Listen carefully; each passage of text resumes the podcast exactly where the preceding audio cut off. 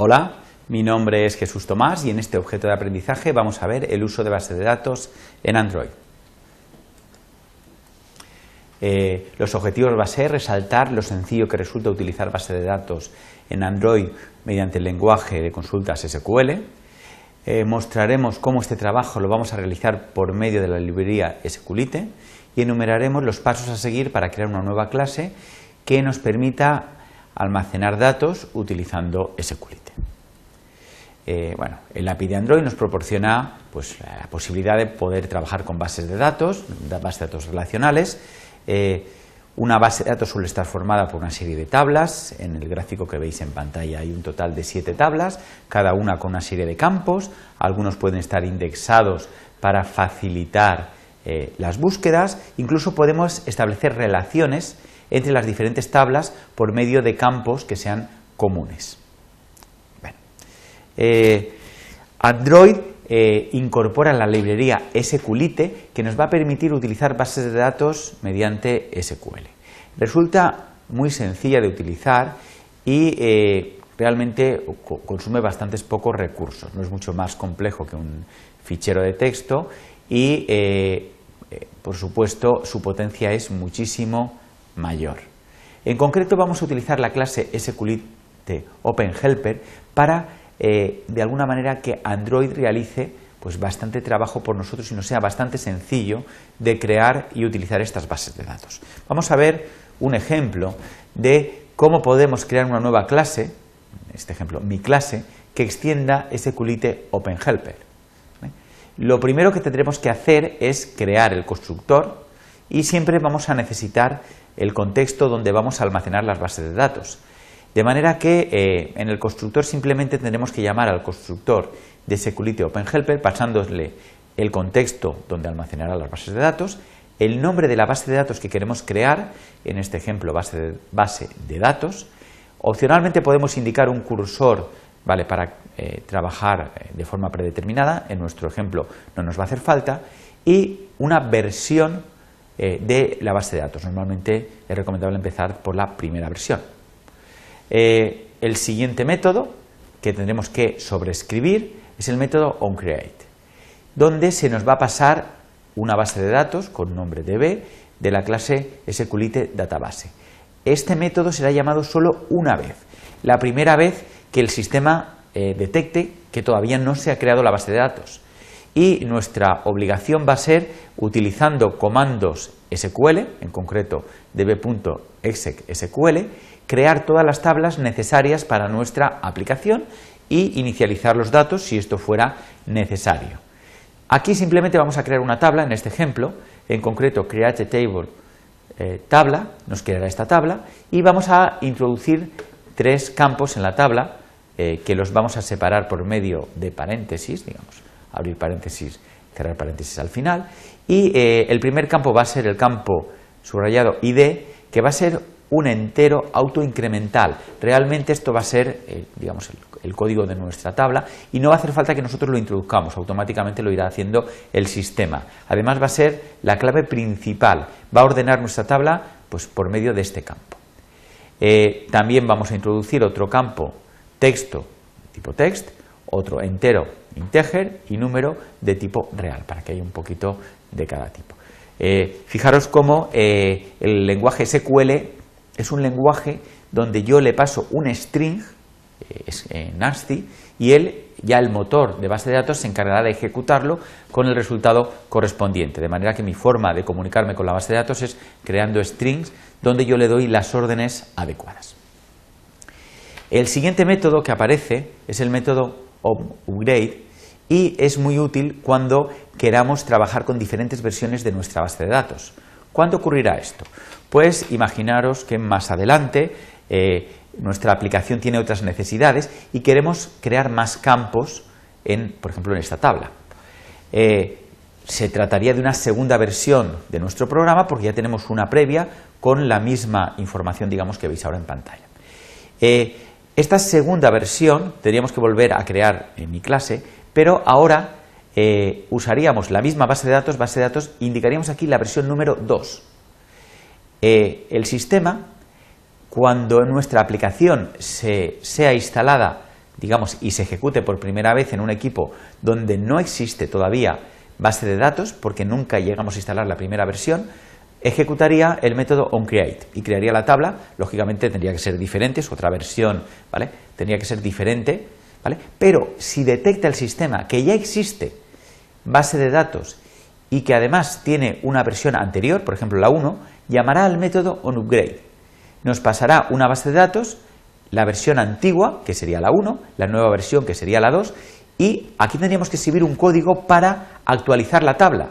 Ya tenemos una tabla seguramente con contenidos, con un texto, un entero y un número. Tendremos que respetar estos datos seguramente y añadir algún campo más a la tabla para la nueva información que queremos guardar. Muy bien. Eh, además, en esta clase vamos a tener que escribir algunos métodos para guardar información y para recuperar información. En este ejemplo muy sencillo solamente vamos a crear un método para guardar información, el método guardar, donde le vamos a pasar texto entero y número para que sean almacenados en nuestra tabla, en un nuevo registro de nuestra tabla. Lo primero que debemos hacer siempre es crear una base de datos, eh, la clase SQLite Database, mediante el método getReadtableDatabase, porque queremos escribir en nuestra base de datos y ejecutaremos un comando SQL, en este caso insert into tabla, con los valores null. ¿Por qué null? Porque el primer elemento de nuestra tabla es un entero autoincremental, por lo tanto nunca tenemos que indicar nosotros el valor, lo va a calcular el sistema según dónde se haya quedado. A continuación pasamos el texto que ha de estar entre comillas, SQL todo string de caracteres lo quiere entre comillas, tendrá que ser comillas simples, como veis aquí, porque estamos utilizando comillas dobles para definir el string que vamos a enviar. Por lo tanto, tenemos que utilizar otro tipo de comillas. Una coma, el entero que nos han pasado, una coma y el número que nos han pasado. Ya para acabar tenemos el último método, que es el método consultar, donde vamos a devolver un vector de string con una determinada consulta que hacemos sobre eh, nuestra base de datos. Se nos pasa un parámetro, que es cantidad, que es el número de elementos ¿vale? Eh, que queremos devolver.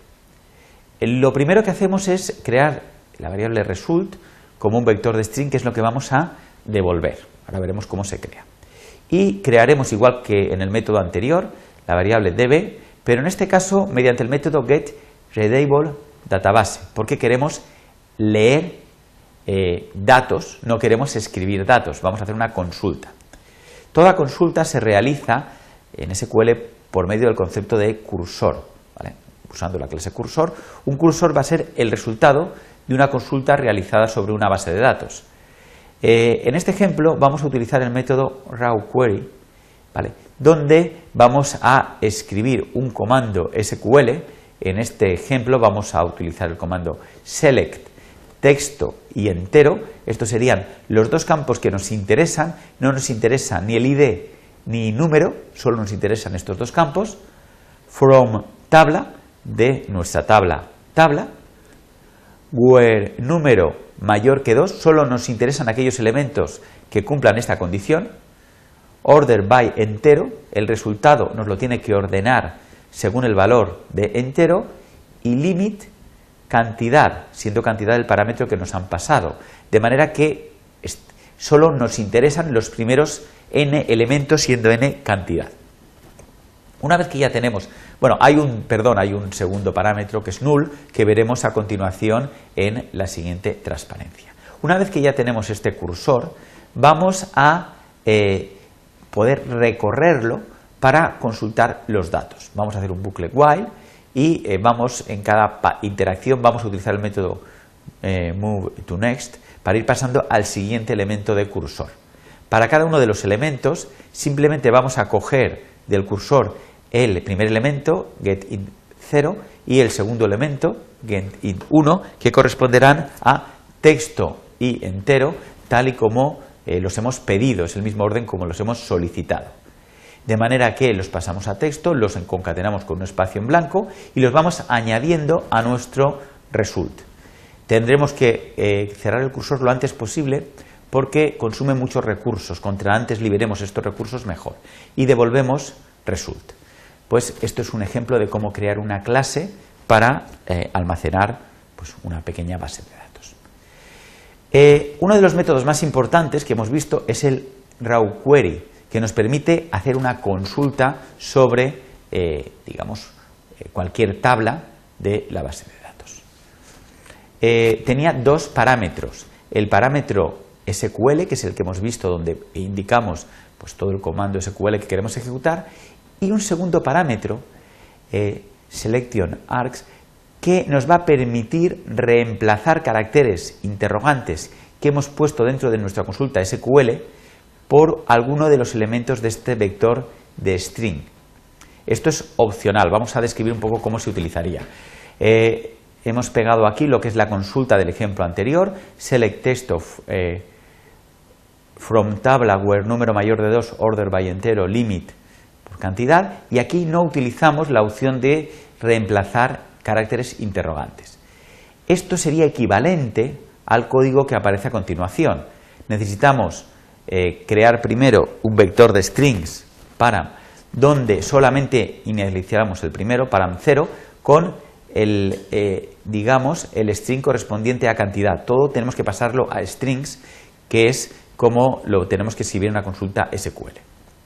Ahora vamos a utilizar igual que antes raw query, select text from eh, exactamente igual, pero ahora en lugar de poner limit y nosotros pegar ahí el valor correspondiente ponemos un interrogante y a continuación paran con un solo valor que es lo que queremos que sea reemplazado por este interrogante. Si hubieran varios interrogantes tendríamos que reemplazarlos en el mismo orden como se introducen en param.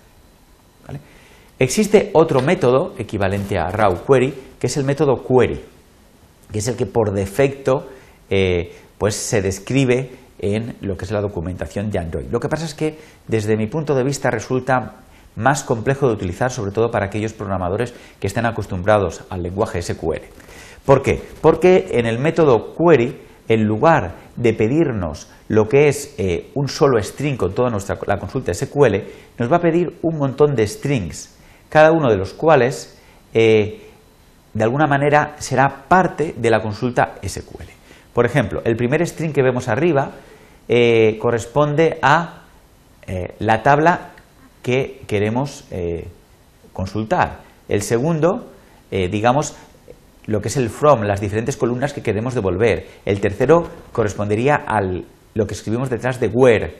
También podemos utilizar la técnica esta de reemplazar interrogantes justo en el siguiente eh, parámetro. Luego los siguientes parámetros son row by, having, order by y limit. Eh, para verlo más claramente, tendremos abajo el ejemplo, donde en lugar de escribir eh, select from tabla, todo en una string más legible, ahora tendremos aquí la tabla que queremos consultar, que es tabla, los campos, ¿vale? que serían texto y entero, el, lo equivalente a where, número mayor de 2, ¿vale? lo equivalente a limit, que es cantidad, ¿vale? sin tener que poner delante, por supuesto, lo que es eh, eh, el comando SQL ¿vale? que hace eh, de interpretar de forma adecuada pues, esta consulta. Muy bien, pues comentaros también cómo las bases de datos se van a almacenar en una carpeta específica, en concreto la carpeta data data nombre del paquete eh, database y eh, pues dentro de lo que es eh, nuestro paquete pues tendremos esta carpeta donde se almacenarán todas las bases de datos que creemos. Se verán eliminadas en el momento que desinstalemos la aplicación. Esto es importante.